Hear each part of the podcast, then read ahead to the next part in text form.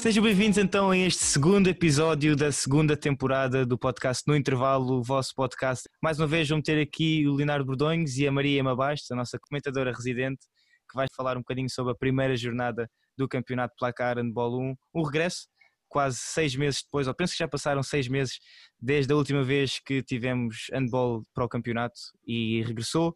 Alguns resultados que podiam dizer surpreendentes, outros nem por isso. Uh, mas vamos falar aqui tudo o que há para falar sobre estes jogos. Emma, uma mensagenzinha para quem nos vê aqui neste segundo episódio? Olá a todos, obrigada por nos acompanharem. Espero que estejam a gostar desta primeira jornada que ocorreu no, no fim de semana passado e julgo que com alguns dos resultados e dos jogos que tivemos podemos esperar algumas surpresas. Ora, aí está.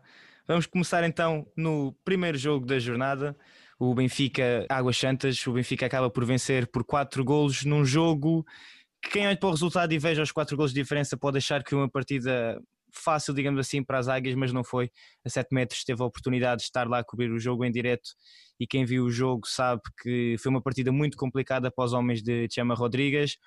Um jogo que o Águas Santas entrou a todo o gás, e podemos dizer isto desta maneira mesmo. Pedro Seabra Marques no ataque ia desequilibrando, e na baliza António Campos, que regressou este ano ao clube, ia fechando a baliza de forma que o Benfica viu, via muitas dificuldades em marcar gols, aos 10 minutos perdia por 4-2 e podia estar a perder por uma, por uma diferença maior se não fosse Sergei Hernandes, o guarda-redes espanhol, reforço deste verão, que teve uma, uma exibição também que deve ter deixado os adeptos benfiquistas com água na boca, não achas, Emma?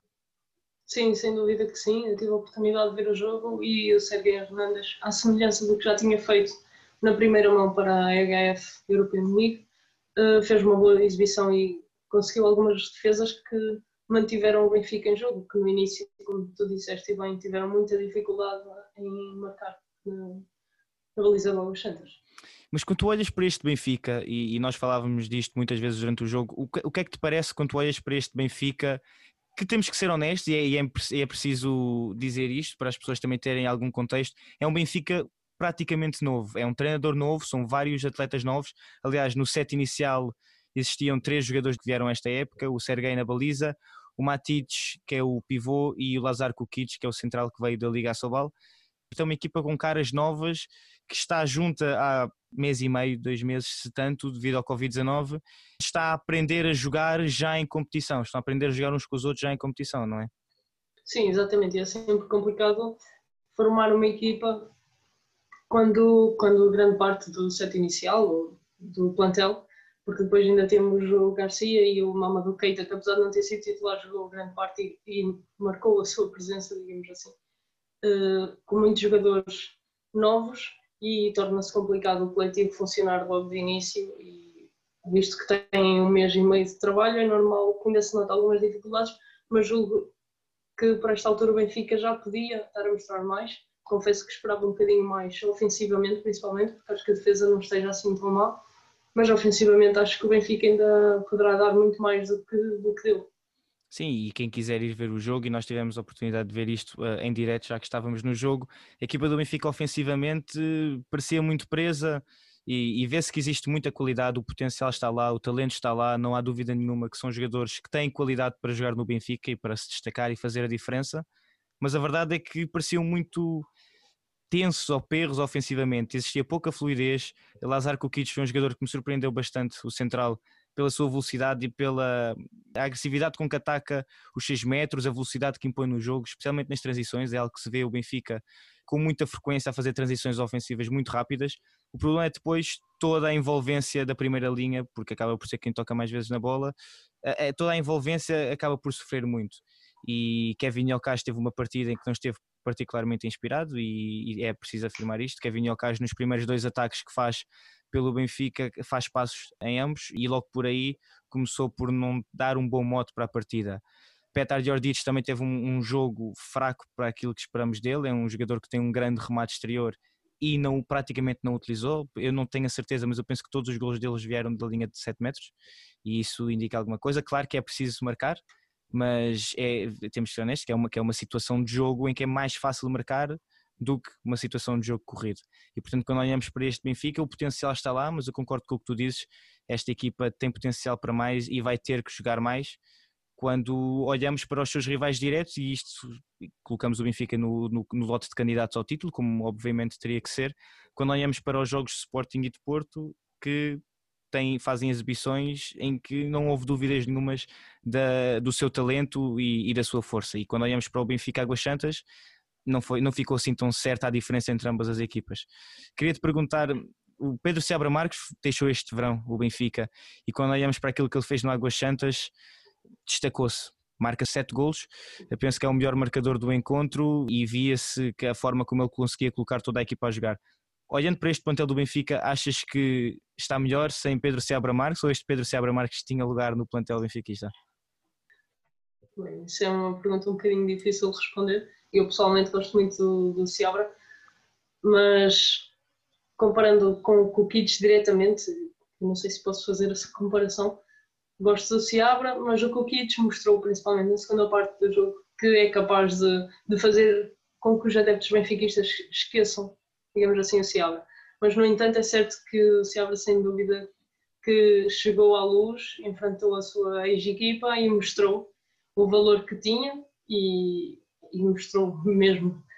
Fez um jogo espetacular, foi o motor do Águas Santas e lá está, o Águas Santas também foi uma equipa que sofreu algumas alterações da época passada para este ano, reforçaram-se bem, foram buscar tanto o Ciabra como o Vila ao Benfica, foram buscar também o Ricardo Mourão, tiveram o regresso do António Campos, tiveram ali um set titular também com quatro alterações, salvo erro, mas já foi uma equipa que funcionou melhor.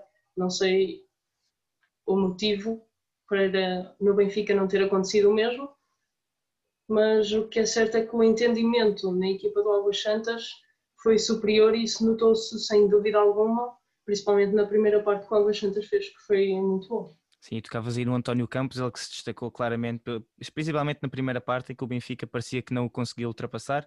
Acho que é interessante o facto do Pedro Cruz, que é um dos artilheiros de elite do campeonato de placar handball 1 e o tem sido nos últimos anos, acaba o jogo com penso apenas dois ou três gols, uh, muito pouco quando comparamos com aquele que costuma fazer e os números que é que nos habituou nas últimas épocas. Olhando para o Benfica, Mamadou Keita, o, o reforço francês, marca 4 golos, Paulo Moreno marca 5, Lazar Kukic marca 6 e foi uma vitória que, apesar de difícil, o Benfica na fase final acabou por se distanciar com mérito. O Águas Santas pareceu um pouco cansado fisicamente e o Benfica conseguiu aproveitar. Seguindo então para o segundo jogo, o Sporting que bate o Boa Vista no pavilhão João Rocha por 31-17 e quando falamos de um jogo destes, com, por um, uma diferença de 14 golos no resultado, não há muito que possamos dizer em termos de história, não achas, Emma? Sim, sem dúvida que sim. Nós também acho que já esperaríamos um resultado do, do género, visto que o Sporting é um candidato ao título e o Boa Vista terá um desafio complicado para garantir a manutenção na primeira divisão, como comentámos no primeiro episódio deste podcast. Portanto, não há muito a dizer sobre este jogo. No entanto, podemos falar um bocadinho dos reforços do Sporting. O do Kits tem-se destacado, fez 7 golos em 7 remates, certo? Certo. Sim, pronto, e, e é sem dúvida um bom reforço e está a mostrar isso. Eu julgo que o Sporting, apesar de, das contratações tardias e talvez poucas para o que se estava à espera, eh, está a formar uma equipa bastante interessante e que sem dúvida que irá lutar pelo título, tal como o Benfica e o Porto. Ele termina com 7 gols em 7 remates, tal como disseste muito bem. Já no torneio de Viseu também tem uma exibição perfeita nesse aspecto em termos de finalização frente ao Porto, termina com 5 gols em 5 remates.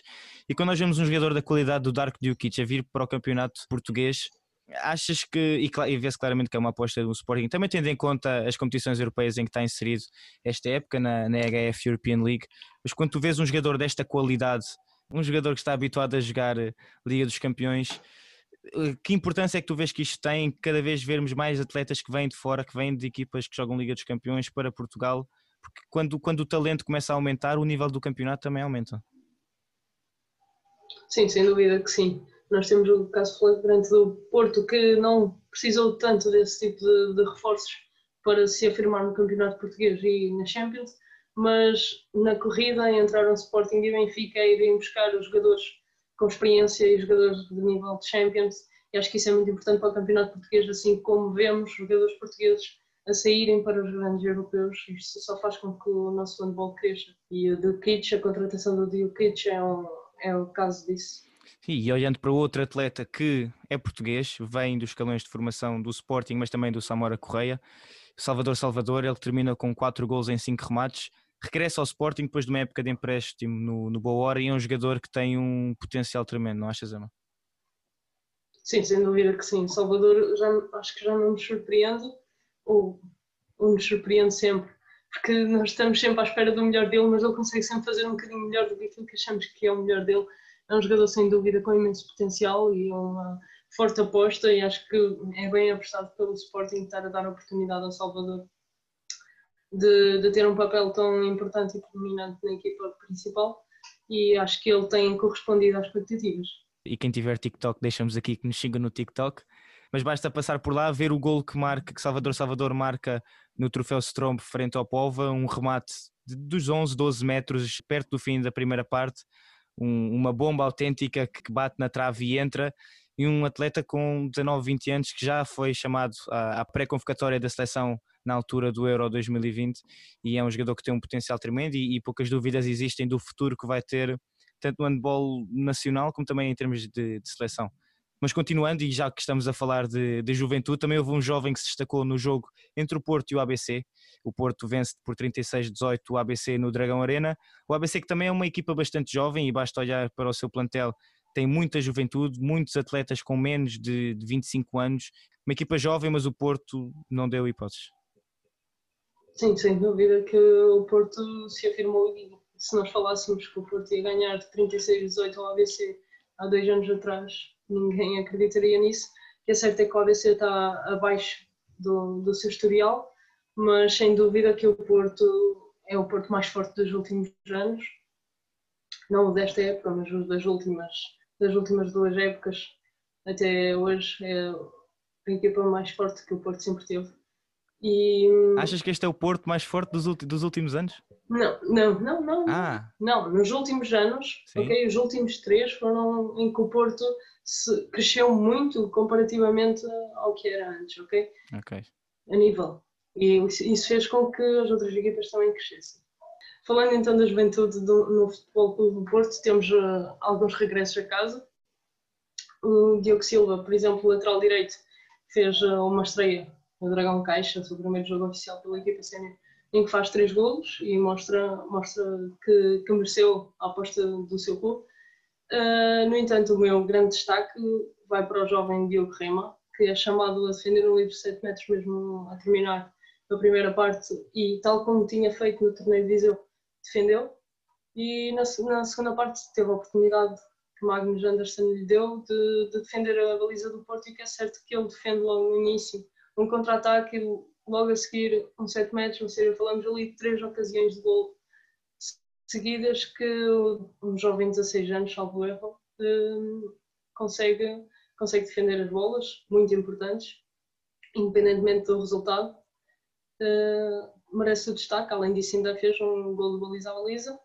E ainda outro jovem que se estreou na equipa principal foi Martim Costa, também com três golos seja, estamos aqui a falar de, de jogadores jovens que foram chamados e mostraram o porquê de terem sido chamados. Diogo Rema, que tem apenas 16 anos e, e já época passada jogou pelo Gaia na primeira divisão, quando tinha ainda apenas 15 anos, e, e um jogador desta qualidade e com esta idade que já demonstra a maturidade que é necessária para jogar numa baliza do, do Futebol Clube do Porto, que toda a gente sabe que não é uma posição fácil.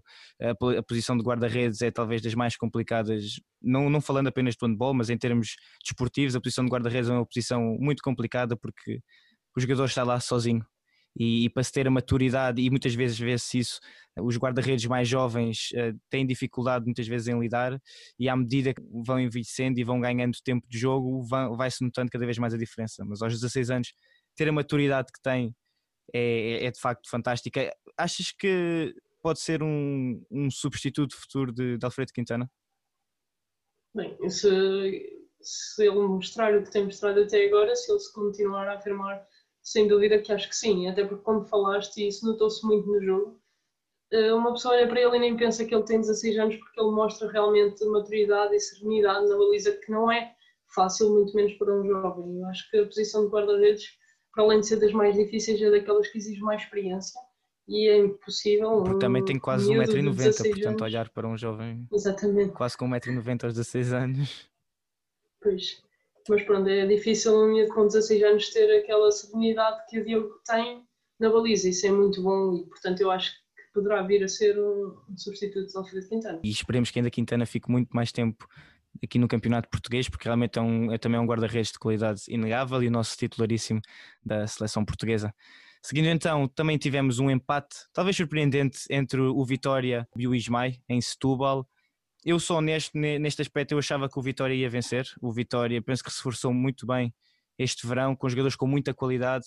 Um dos reforços, o Ruben Santos, que veio do Póvoa, marca nove golos e, e reforçou-se com jogadores, basta falar do Francisco Silva, que vem do ABC, o Pedro Santana, que vem do Belenenses, o André Alves, também vem do Belenenses, portanto, jogadores com, com qualidade, jogadores jovens também, e a, aposta do Vitória na juventude é, é por demais clara, e basta ouvir o treinador João Galego Garcia falar e percebe-se que tem uma aposta do futuro, mas com objetivos já para esta época, objetivos altos de ganhar o máximo de jogos possível a jogar em casa e, e, empatar um jogo frente ao Ismael acaba por uh, se calhar não estar nos planos do Vitória, não achas, Zema?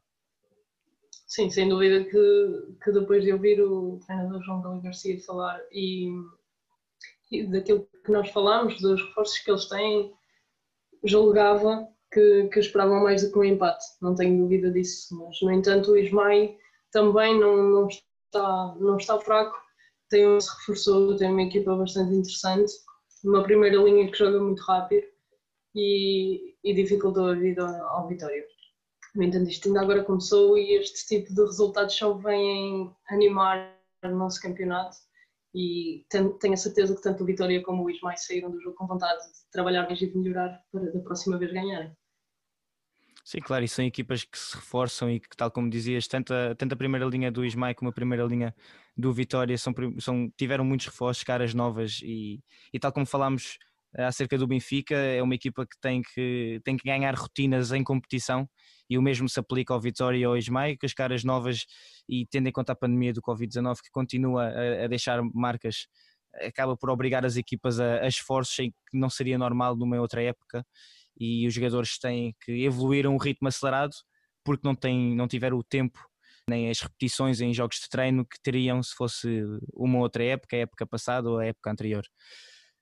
De qualquer forma, seguimos então para a São Joanense, a derrota da São Joanense frente ao Avanca neste primeiro jogo, neste regresso da São Joanense à primeira divisão. Eu sei que tu tiveste a oportunidade de estar a ver o jogo e, e queria te perguntar eh, o que é que achaste tanto de uma equipa como da outra, tendo em conta que vemos um, um Avanca que entra mais forte e com intervalo vence por 8, mas uma São Joanense que na segunda parte consegue recuperar, vence a segunda parte por 4 golos, mas acaba por perder o, o jogo. O que é que pareceu a, a exibição de ambas as equipas? Bem, eu acho que a São Joanense entrou no jogo com algum nervosismo normal depois de, de subir à primeira divisão, do regresso após 33 anos. Acho que, que levavam um peso no, nos ombros e foram nervosos e nós olhamos para uma equipa para a outra e vemos a diferença de experiência da primeira divisão. Eu não sei ao certo quantos jogadores da São Joanense já tiveram experiências na primeira divisão, mas não diria mais de 4, 5 jogadores, porque é uma equipa muito jovem e pouco experiente e isso notou-se no, no, início do jogo. Certo é que com o decorrer do mesmo, São Joanense conseguiu começar a acertar não muito na primeira parte, na primeira parte continuaram com dificuldades e não tivemos o Lucas Santana que tivemos, por exemplo, na Liguilha, que também fez diferença.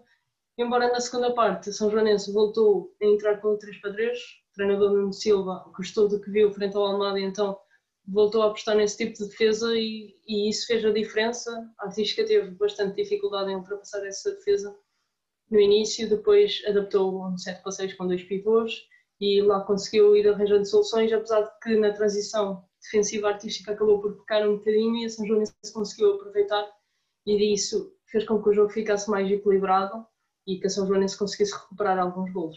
Mas, no entanto, acho que, que a grande diferença foi mesmo na experiência.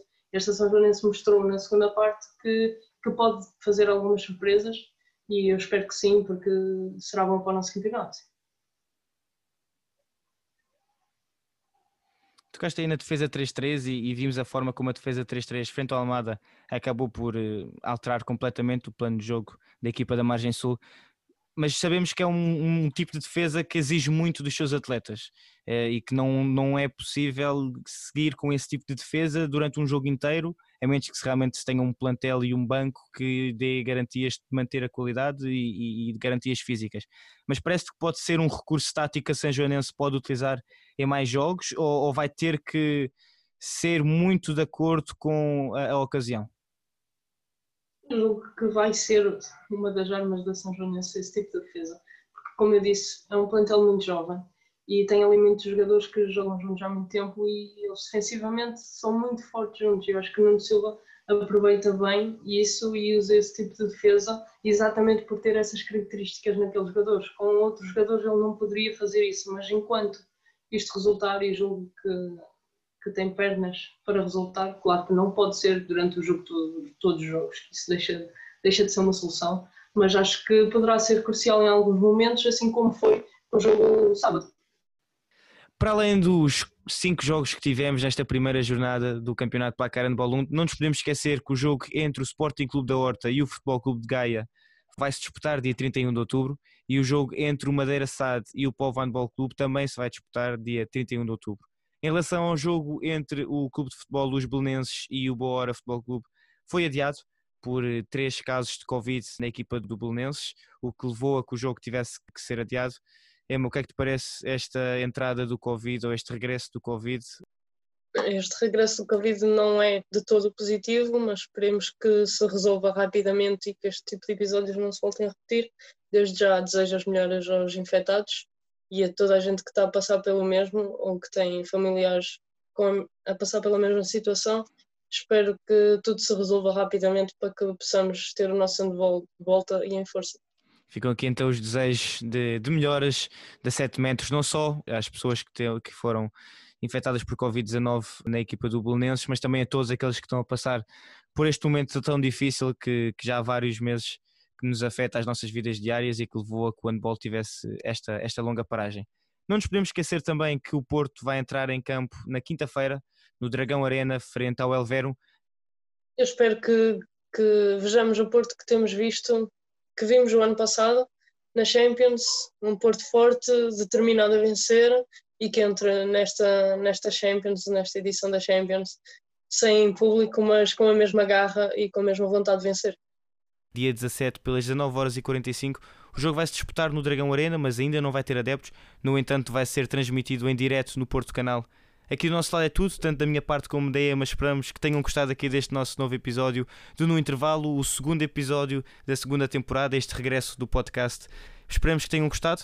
Se tiverem alguma indicação, algum comentário em relação a possíveis convidados que possamos trazer, basta entrar em contato connosco através das redes sociais da 7 metros, tanto no Facebook como no Instagram, como no Twitter e até agora no TikTok, arroba 7 metros PT. Basta irem lá, enviarem-nos uma mensagem, teremos todo o gosto em saber as vossas opiniões e também ideias que tenham para diferentes comentários. Do meu lado é tudo, do lado da Emma também. Até uma próxima.